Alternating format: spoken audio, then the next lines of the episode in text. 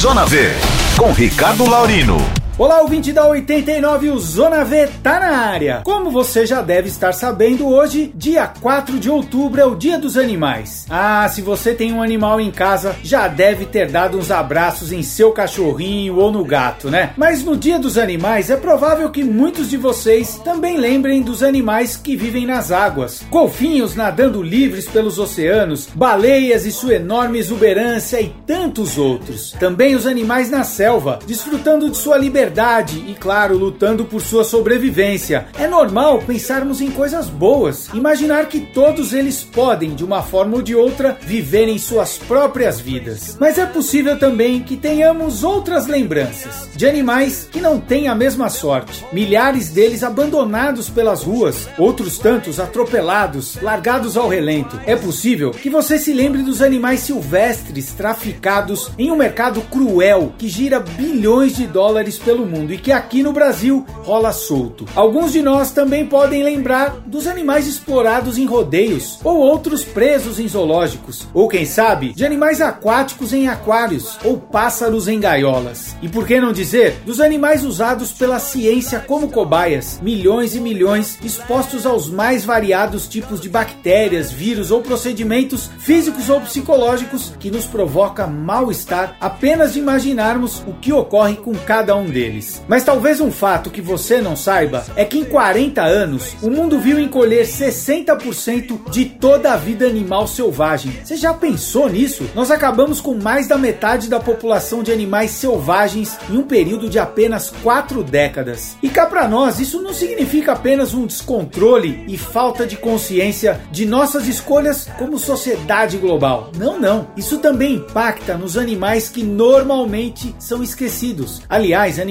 que somam a maioria dos animais de grande porte que vivem hoje no planeta e que, diferente do que você deve imaginar, não vivem não pelas florestas ou campos livres. Não, não. Eles vivem sobre as terras de fazendeiros e produtores de carne e derivados de animais. E é por estarmos no Dia dos Animais que eu peço a você, ouvinte, um pouco mais de atenção ao que eu vou falar agora. Atualmente, são mais de 6 bilhões de animais terrestres destinados ao consumo humano mortos somente no Brasil anualmente. No mundo, o número chega a 70 bilhões, isso contando apenas os terrestres. Ao incluirmos os animais aquáticos, chegamos a um número inimaginável de mais de um trilhão. Esses animais sofrem de inúmeras formas durante a sua curta e triste vida. Veja bem, são milhões de bois, porcos e galinhas transportados diariamente em veículos de todos os tipos, até mesmo navios, passando por viagens dolorosas e cruéis até o abate. Outros tantos milhões estão presos a gaiolas minúsculas, onde galinhas poedeiras mal conseguem abrir suas asas. Porcas sequer conseguem se virar de lado diante de grades que as aprisionam 24 horas por dia. E tantas outras práticas inerentes à vida e pior,